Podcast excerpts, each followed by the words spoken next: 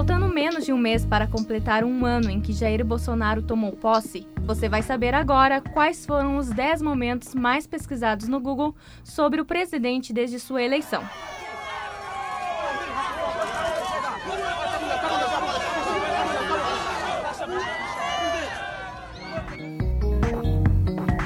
Eu sou a Caroline Tidra e esse é o podcast produzido pelos alunos da Beta Redação. Eu sou o Gabriel Nunes e estou aqui com a Caroline, o Eduardo Vidal. Oi, pessoal, tudo bem? E a Victoria Lima. Oi, pessoal. Para falar sobre os momentos que mais despertaram interesses dos internautas sobre o atual presidente Jair Bolsonaro desde sua eleição, em 28 de outubro de 2018. A partir do termo Bolsonaro inserido no Google Trends, entre a data da eleição até o dia 28 de novembro de 2019, fizemos a seleção dos períodos em que mostravam os maiores picos de procura pelo nome do presidente. Nós precisamos de um presidente honesto, que tenha Deus no coração, seja patriota e seja independente para, pelo exemplo, governar esse grande país. Para entendermos melhor as situações em que Bolsonaro foi pesquisado, contamos com alguns convidados ao longo do podcast. O chefe de análise e inteligência de negócios da Arezo, Kleber Fonseca Pinto, nos explicou como funcionam as métricas do Google Trends. Basicamente, o Google Trends é uma ferramenta que o Google disponibiliza para o usuário final, para quem utiliza o buscador, para verificar quais são os, os, volumes de pesquisas de determinados termos do teu interesse. Esses picos são mensurados com uma base, é, uma base é, comparável. Então, por exemplo, se eu colocar lá dois termos de pesquisa, duas marcas distintas, eu vou entender nas linhas que ele vai me mostrar qual a diferença em proporção de pesquisas de, uma, de um termo versus o outro, de uma marca versus a outra, qual é o, a, o volume de pesquisas que tem de cada um dos dois, de pessoas procurando por aquele termo. Ele nunca vai te dizer qual é exatamente o volume de pesquisas, ele vai te trazer somente uma ordem de, de comparação. Então lá ele vai, se não me engano, vai de 0 a 100 pontos. Então se eu tiver lá um item com 20 pontos e outro com 40, quer dizer que um, um item tem o dobro de pesquisas que o item que tem 20 pontos, o item de 40 pontos. Mas ele nunca vai dizer qual é, qual é o volume, qual é a quantidade de pesquisas, isso ele não vai te trazer. É uma ferramenta muito útil, além de ela, de ela é, poder fazer comparativos de pesquisas por termos, por buscas específicas, eu posso também medir o interesse por tópicos. Então, eu posso botar lá uma categoria de política, eu quero saber como que estão as pesquisas por assuntos e palavras relacionadas com intenção de, de encontrar um conteúdo de política. E o Google vai utilizar a inteligência artificial para poder identificar e toda essa semântica das pesquisas das pessoas e associar, identificar, classificar cada pesquisa como uma categoria de interesse. Então, para dar início ao Top 10 Bolsonaro, o repórter Eduardo Vidal nos conta qual foi o primeiro pico do Google Trends. E aí, Eduardo? O primeiro momento de Jair Bolsonaro foi o dia 28 de outubro de 2018, quando o Brasil o elegia. Bolsonaro é o terceiro presidente militar da história. Ele derrotou Fernando Haddad, do Partido dos Trabalhadores, com 55% dos votos válidos no segundo turno e confirmou seu favoritismo nas urnas. O candidato do PT teve 45% da preferência dos brasileiros. O que ocorreu hoje nas urnas não foi a vitória de um partido, mas a celebração de um país pela liberdade. O favoritismo do então candidato do PSL foi confirmado com vitória em quatro das cinco regiões do país e as maiores proporções foram registradas no Sul e no Centro-Oeste. Eu entrevistei o jornalista Matheus Ferraz, que falou um pouco sobre a cobertura das eleições. A eleição do ano passado foi surpreendente porque não venceu quem tinha mais dinheiro, mais tempo de TV e o maior arco de apoio partidário, mas sim um fenômeno das redes sociais e que conseguiu captar bem o sentimento de uma direita que andava adormecida e atuou fortemente na polarização. Eu cobri o primeiro e o segundo turnos na frente do condomínio onde mora, onde morava Jair Bolsonaro. Foi interessante porque muitas pessoas que não tinham uma ligação partidária ou que não tinham uma ligação direta na campanha foram lá vestindo verde e amarelo, as cores da campanha, com mote do patriotismo, para prestar apoio. Talvez algo parecido tenha sido visto com mais força em 2002 na vitória do ex-presidente Luiz Inácio Lula da Silva, que representou também uma guinada, mas uma guinada à esquerda. No final do segundo turno, já com resultado, já com a vitória de Bolsonaro, ele fez um pronunciamento à nação através do Facebook, justamente através das redes sociais, que uh, contribuíram e muito para a eleição dele. Depois houve uma aproximação maior dele com a imprensa durante a transição de governo, principalmente quando ele anunciava quais ministros iriam compor o governo. E foi um momento de estudo. Tanto ele estudava a imprensa quanto a imprensa estudava Bolsonaro. Desde o tempo em que ele era deputado federal, havia já um conflito. Ele, por exemplo, sempre pedia para um assessor gravar sempre quando concedia alguma entrevista. Isso aconteceu comigo uma vez, que fui falar com ele ainda na condição de candidato e fui gravado por um assessor. Não tem problema nenhum. As entrevistas, elas refletem o que diz o entrevistado, mas é claro, é algo que foge ao dia a dia do Congresso, porque que eu tenha visto, ele é o único deputado que faça isso, nem mesmo os dessa legislatura, que são próximos ao Planalto, repetem alguma coisa assim. Pois então, depois de iniciado o governo, foi um pouco mais fácil para a imprensa, porque já se sabia, principalmente, que Bolsonaro iria adotar um tom mais irônico, um tom mais debochado e um tom contrário à imprensa. Isso já se via até na frente da casa dele, lá no primeiro e no segundo turno, quando, quando alguns repórteres, em especial da Rede Globo, foram expulsos de lá, tiveram que ir embora uh, depois de sofrerem ameaças, inclusive ameaças físicas, uh, algo que teve que ser contido por outros colegas da imprensa e até por apoiadores que estavam lá. Então, assim, uh, existe um, uma dificuldade diferente do que acontecia em outros governos, porque Jair Bolsonaro ele adota uma postura muitas vezes irônica em relação à imprensa. Então, se sabe se ao ser confrontado com alguma crise do governo ou alguma informação uh, da área econômica ou da área da educação, ele vai trazer uma resposta uh, contundente, uma resposta assertiva ou uma ironia e ele dá muitas entrevistas na frente do Palácio da Alvorada, que é a residência oficial do presidente em Brasília, e lá os jornalistas acabam dividindo o espaço com apoiadores. Então Bolsonaro dá respostas uh, irônicas para a imprensa e os apoiadores aplaudem, fazem festa. Então acabou gerando sim um ambiente diferente para a imprensa que ainda está se acostumando com isso. Mas a imprensa segue fazendo o seu trabalho. Não é a primeira vez que há esse movimento contrário à imprensa. Isso também foi muito presente, uh, principalmente nos governos do PT, e agora se repete mais da outra, da outra mão ideológica. É, é algo que a, que a imprensa e os jornais estão aprendendo a conviver também porque nós vivemos um momento de transformação da comunicação, em que as redes sociais e o instantâneo eles estão muito mais presentes do que acontecia há 6, 8, 10 anos atrás. Eduardo, o segundo pico nas pesquisas depois das eleições foi em janeiro. Conta mais detalhes aí pra gente. Bom, Gabriel, exatamente. Não poderia estar fora da lista o dia da posse do presidente, no dia 1 de janeiro. Foi a data que marcou o início do mandato de Jair Messias Bolsonaro, então do PSL. A tradicional cerimônia de posse atraiu a atenção de milhões de brasileiros. Nela, o capitão reformado do Exército recebeu a faixa das mãos de Michel Temer, então presidente da República. A posse teve momentos importantes, como o desfile em carro aberto, a transmissão da faixa, o primeiro discurso oficial e a tradução em libras da primeira-dama Michele Bolsonaro. É com humildade e honra que me dirijo a todos vocês, como presidente do Brasil. E me coloco diante de toda a nação, neste dia, como um dia que o povo começou a se libertar do socialismo.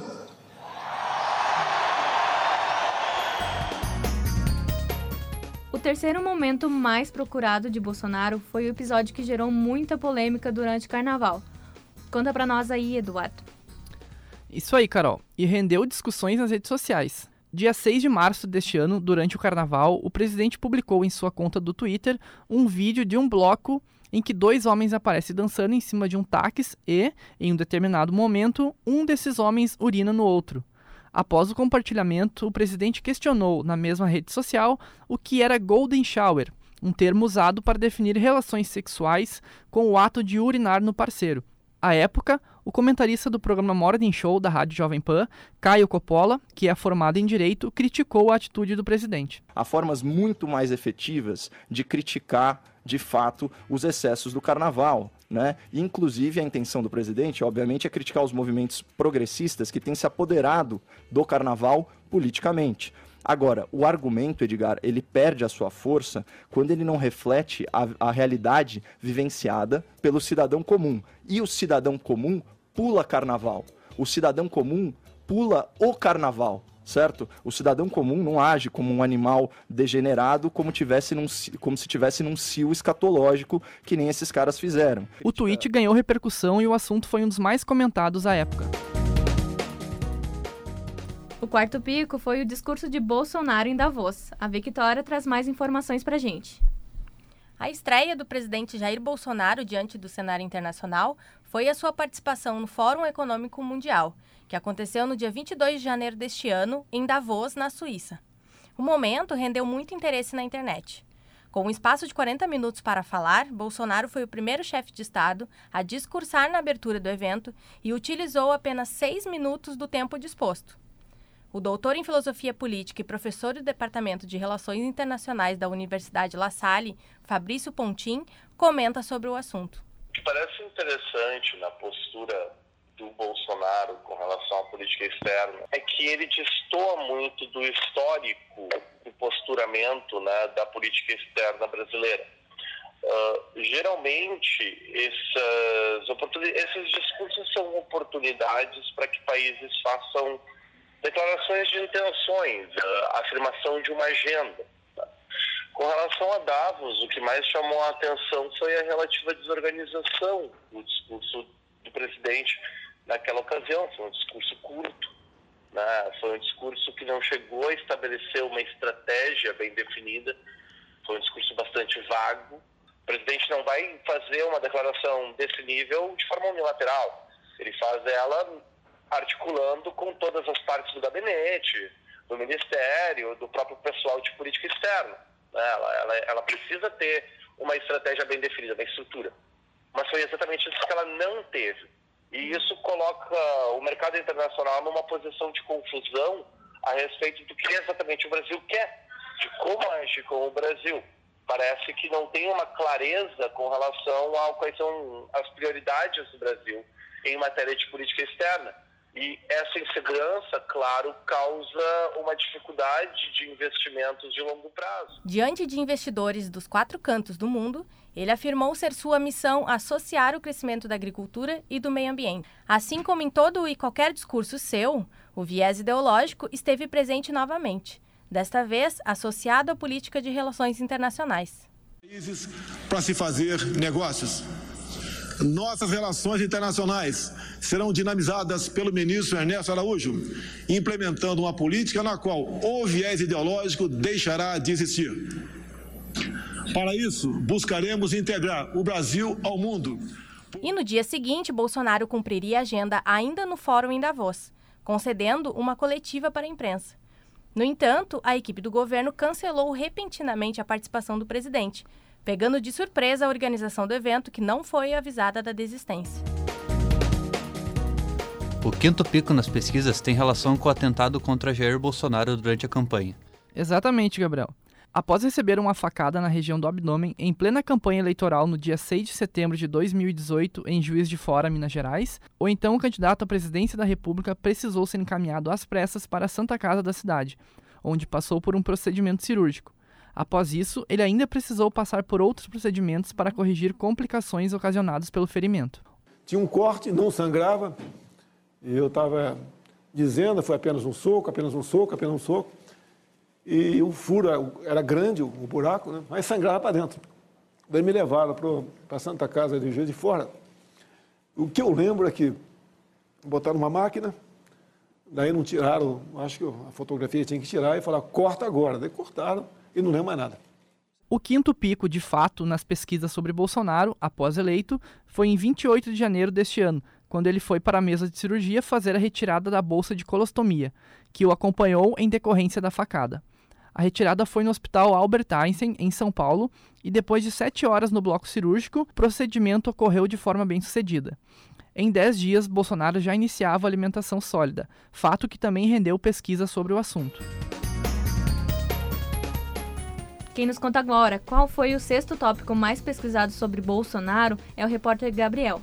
O sexto pico de pesquisa foi o desdobramento do caso Queiroz, em 16 de maio, quando o Ministério Público do Estado do Rio de Janeiro apontou que havia indícios de uma organização criminosa no gabinete de Flávio Bolsonaro. Filho 01 do presidente, na época deputado estadual na Assembleia Legislativa do Rio de Janeiro.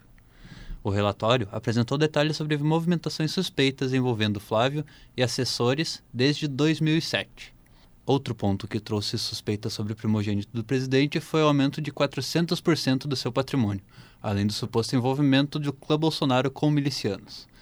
Novamente, a discussão polarizou as redes sociais. No dia 16 de maio, dois trending topics disputavam a liderança no Twitter.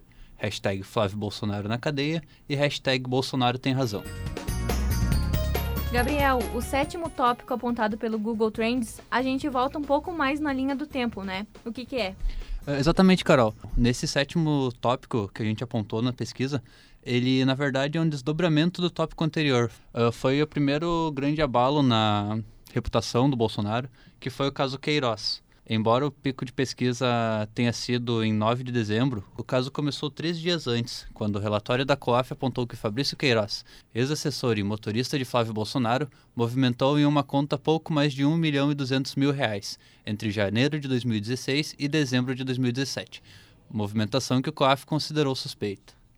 As investigações também mostraram que a atual primeira-dama, Michele Bolsonaro, recebeu um cheque de 24 mil reais de Queiroz, lançando suspeitas de lavagem de dinheiro sobre o clã Bolsonaro antes mesmo da posse de Jair.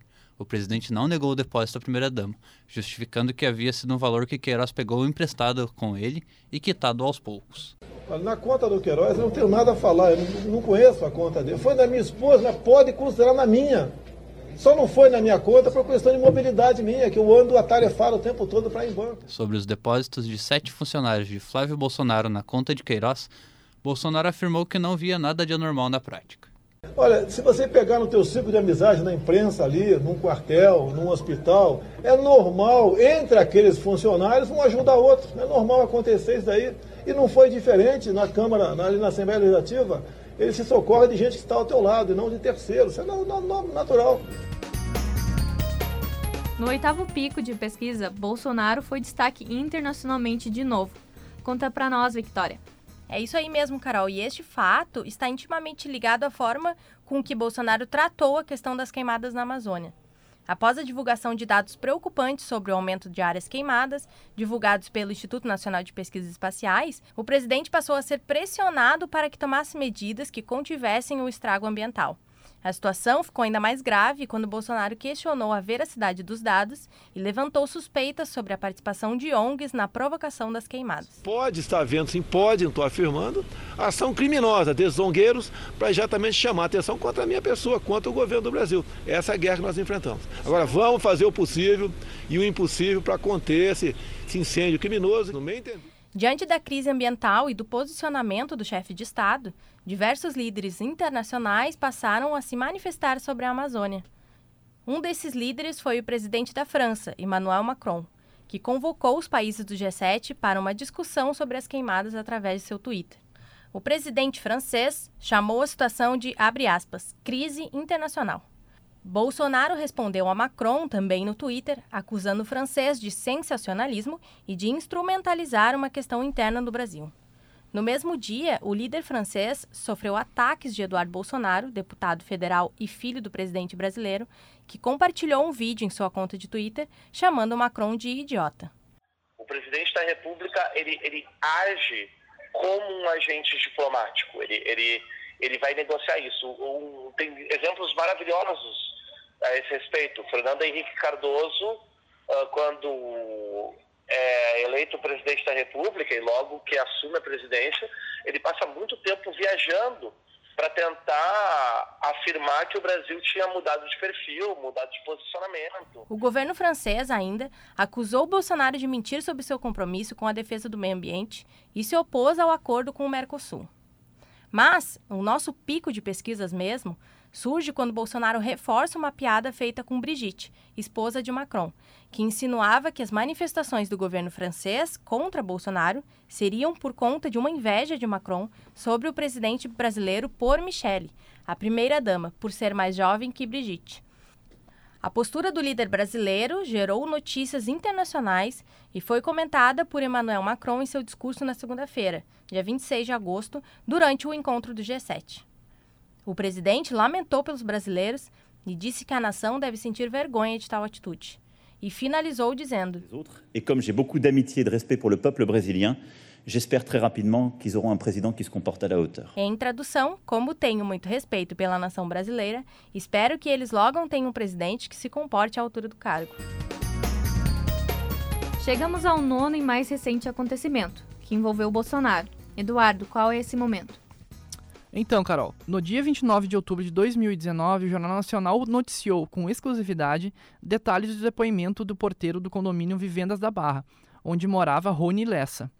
Ele é um dos suspeitos acusados do assassinato da vereadora Marielle Franco e de seu motorista Anderson Gomes, em março de 2018, no Rio de Janeiro. No depoimento, o porteiro cita o nome do presidente Jair Bolsonaro no trecho em que fala sobre uma pessoa que teria entrado no condomínio no dia 14 de março, dia do crime. De acordo com o um relato à Polícia Civil, essa pessoa seria um homem chamado Elcio e estaria indo para a casa de número 58. Como apurado pela reportagem do Jornal Nacional, a residência de número 58 pertence a Bolsonaro. Elcio Queiroz é um ex-policial militar que está na lista de acusados do duplo homicídio. Como lembra o jornal O Estado de São Paulo, o empregado do condomínio afirmou, em depoimento, que ligou para a residência 58 e, abre aspas, seu Jair atendeu a chamada, autorizando a entrada de Queiroz. À época, o atual presidente do Brasil ainda era deputado federal e consta em registro da Câmara de Deputados em Brasília sua presença na capital federal e não no Rio. Ele estava de fato no parlamento. O caso ganhou repercussão nos principais jornais do país e isso fez com que o presidente Jair Bolsonaro se posicionasse de forma pública para esclarecer os fatos. Parem de trair o Brasil! Vocês não estão traindo a mim, não. Estão traindo o Brasil! Isso é uma patifaria, TV Globo! Bolsonaro, direto da Arábia Saudita, usou a rede social Facebook para fazer uma live de cerca de 20 minutos assistida por mais de 7 milhões de pessoas. É, Eduardo, nessa live, né, o Bolsonaro expressou bastante indignação, né, contra a Rede Globo e ainda acusou o governador do estado do Rio de Janeiro, né, o Witzel, uh, de vazar as informações do, da investigação do caso Marielle. Na décima e última posição da pesquisa do Google Trends está o primeiro encontro entre Jair Bolsonaro e Donald Trump, presidente dos Estados Unidos. E quem nos dá mais detalhes é o Gabriel. Como é que foi esse encontro? O evento tão aguardado por Bolsonaro ocorreu em 13 de março na Casa Branca. Durante a reunião entre os dois chefes do executivo, foi discutida a crise venezuelana e o presidente Juan Guaidó foi reconhecido como chefe de Estado interino da Venezuela. Na mesma data, duas hashtags, uma a favor e outra contra Bolsonaro, disputavam os trending topics no Twitter. É uma satisfação estar nos Estados Unidos, depois de algumas décadas de presidentes anti-americanos. É, o Brasil mudou a partir de 2019. E, obviamente, temos muito a conversar, muita coisa a oferecer um para o outro, para o bem dos nossos povos. Ao final do encontro, foi feita a promessa de que o Brasil iria começar a deixar de ter o status de nação emergente na Organização Mundial do Comércio, em troca do apoio estadunidense para a entrada do Brasil na Organização para a Cooperação e o Desenvolvimento Econômico. Reportagem especial Top 10 Bolsonaro, com produção de Victoria Lima, Eduardo Vidal e Gabriel Nunes. Apresentação e edição de Caroline Tidra, na técnica Cláudio Cunha, Orientação de Daniel Bittencourt e Felipe Boff, para a Beta Redação.